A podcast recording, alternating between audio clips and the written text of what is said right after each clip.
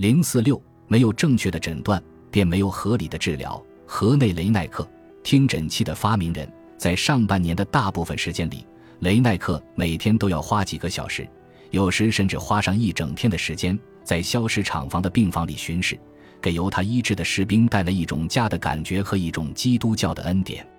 雷恩主教派来的执事给了那些不会说法语的人最后的胜利。当地的一位自告奋勇前来帮忙的牧师进行了布道，由雷奈克将其翻译成布列塔尼语。他想以此来安慰那些被他断断续续地送进永恒的人。一八一四年六月，当最后一名士兵终于离开消石场病房时，雷奈克又开始了他的全职工作。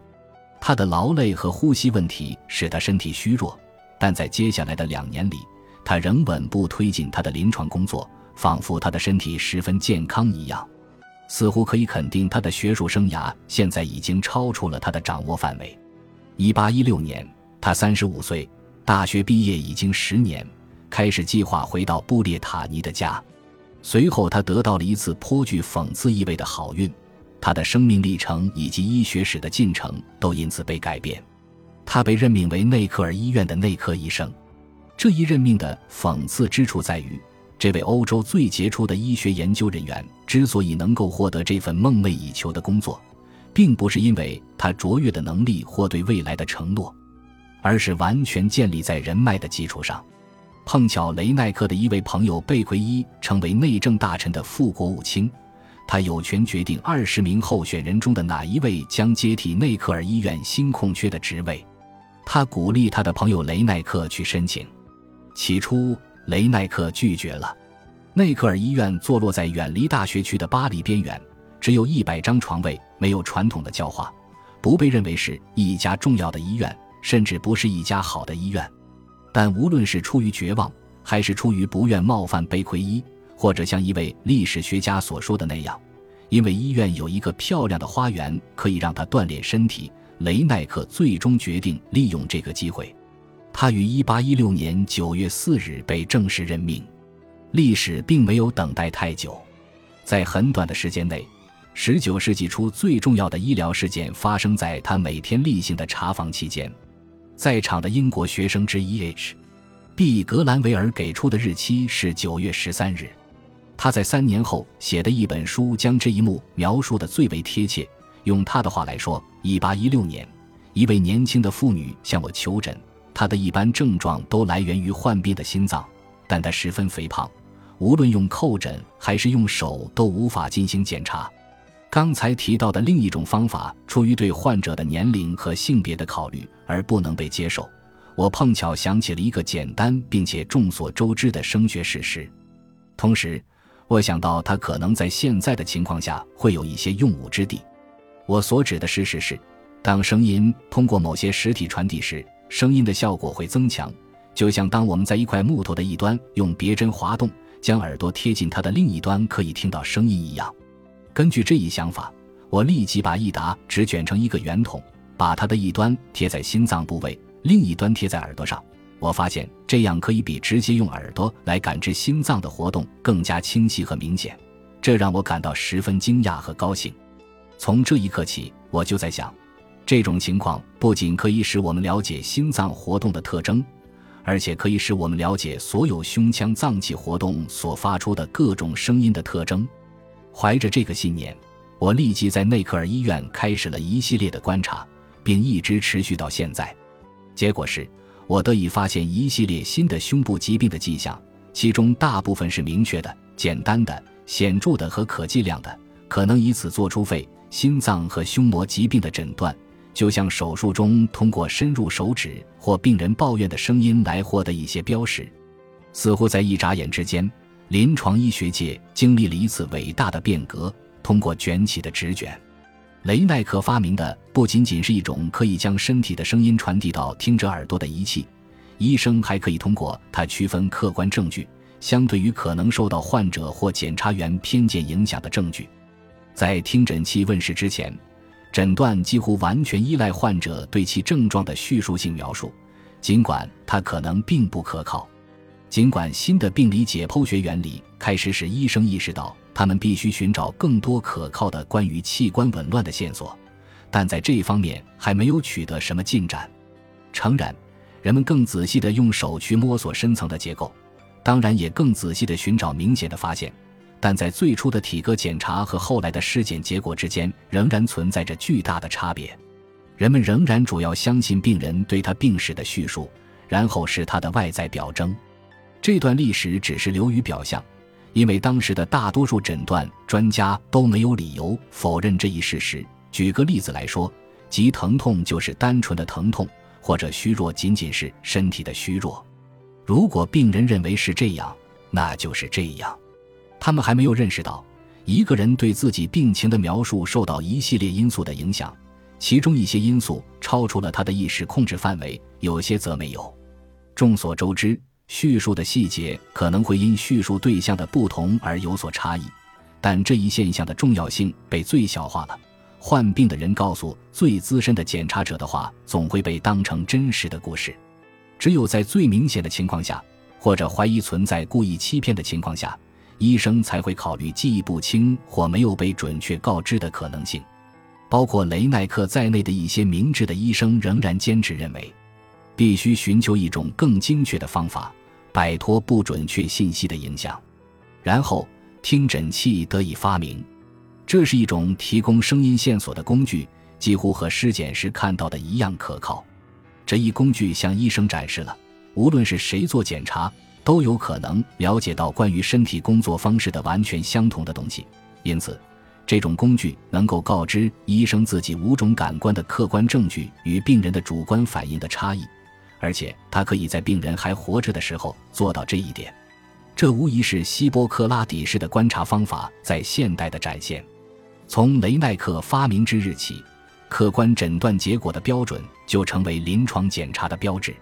在19世纪的大部分时间里，对检查技术和特定的可视。可听或可触摸的物理证据的追求是临床医学研究的主要刺激因素之一。叩诊现如今引起了人们极大的兴趣，而在过去，即便在科维萨特发掘出奥恩布鲁格的贡献之后，他在很大程度上仍然被忽视，因为当时医生试图确定在气体、液体和固体填充时叩诊所能感知到的不同，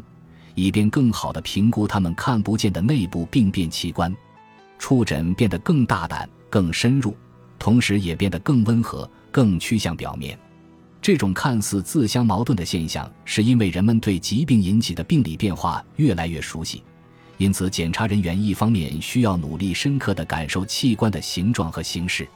另一方面通常是字面意义上的理解，感受器官的震动、内部的碰撞和摩擦以及质地的细微变化。这一切的范例是通过听诊器得到的听觉证据。仪器的长度使医生与病人保持一定的客观距离。如果他愿意的话，他甚至可以闭上眼睛，这样他就可以把更多的精力集中在从胸腔深处传到耳朵里的声音上。任何一个曾经把随身听的耳机贴在耳朵上，靠在柔软的扶手椅上的人，一定能体会到迷失在一个充满声音的世界里是什么感觉。在这个世界里，每个音符都带着自己独特的信息。这种新仪器成了一场新游戏的必要设备。这个游戏在它的发明者手中是极其严肃的，因为他不知疲倦地跟随一个又一个病人从病房到尸检台，将他听到的与后来看到的联系起来。他了解到，当空气通过时，收缩的支气管会发出一种声音，而扩张的支气管则会发出另一种声音。人们发现，因肺结核的破坏而产生的肺部大空洞会发出一种独特的声音，还有一些空洞是由肺炎导致的实质性区域产生的。当患者复述他们临床病史的症状时，雷奈克并不表示在意，他只遵循从听诊器中传达出的信息，没有半点怀疑，也很少被误导。雷奈克给肺部传递给他的不同类型的信息起了名字，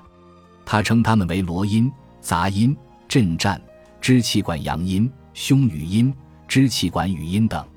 每个人都各不相同，发出的声音都警示着产生这种声音的疾病过程。理解他得到的信息并不困难，在许多情况下，他只需等待几个星期，就可以在尸检室亲眼看到产生声音的异常情况。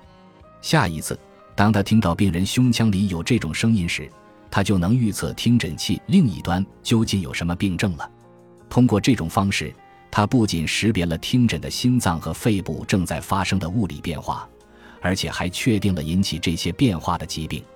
因此，他是第一个能够区分支气管扩张、气胸、出血性胸膜炎、肺气肿、肺脓肿和肺梗死的内科医生。这些都是巨大的进步。通过使用一种简单的新仪器。一大群无定性的胸部疾病被分离出来，进行定义、描述，并给出诊断标准。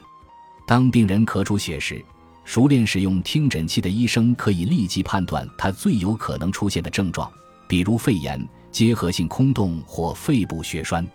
诊断和分类都被影响，预后的能力得到了极大的改善。此能力得到了希波克拉底派和此后每一位医生的高度评价。雷奈克开创了现代科学诊断的时代，听诊器的发明似乎发生在一瞬间。尽管雷奈克自己也这样描述，但这一发现过程并不是瞬间完成的。作为一名学者，雷奈克当然非常熟悉希波克拉底的那句声音像是沸腾的醋的论断。尽管他后来写道，他并不认为这是一种有效的观察，而且完全忘记了这一点。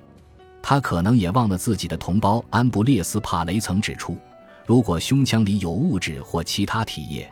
我们就能听到像是半满的酒瓶发出的潺潺的声音。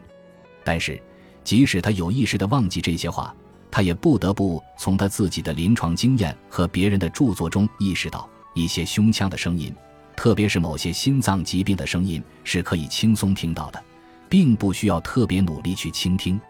他的老师科维萨特在一本关于心脏病的书中发表了一段简短的评论，否定了这些发现的有用性。但是雷奈克的同事贝勒却十分认真地对待这些发现，经常把自己的耳朵贴在病人的胸部，并声称从实践中学到了很多东西。贝勒于1816年死于结核病，他曾与雷奈克在结核病研究方面进行过密切合作。我们知道雷奈克曾偶尔尝试过他的聆听方法，但他不愿更广泛的使用这种方法，不仅因为这很尴尬和难堪，而且因为慈善医院和内科尔医院的病人的皮肤不太可能像他自己的耳朵洗得那么干净。然而，考虑到雷奈克对贝勒的能力极为尊重，他很可能已经考虑了一段时间，发明一种相对得体的、减少接触的聆听方法。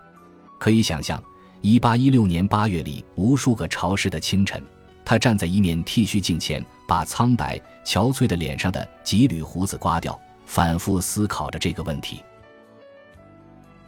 本集播放完毕，感谢您的收听，喜欢请订阅加关注，主页有更多精彩内容。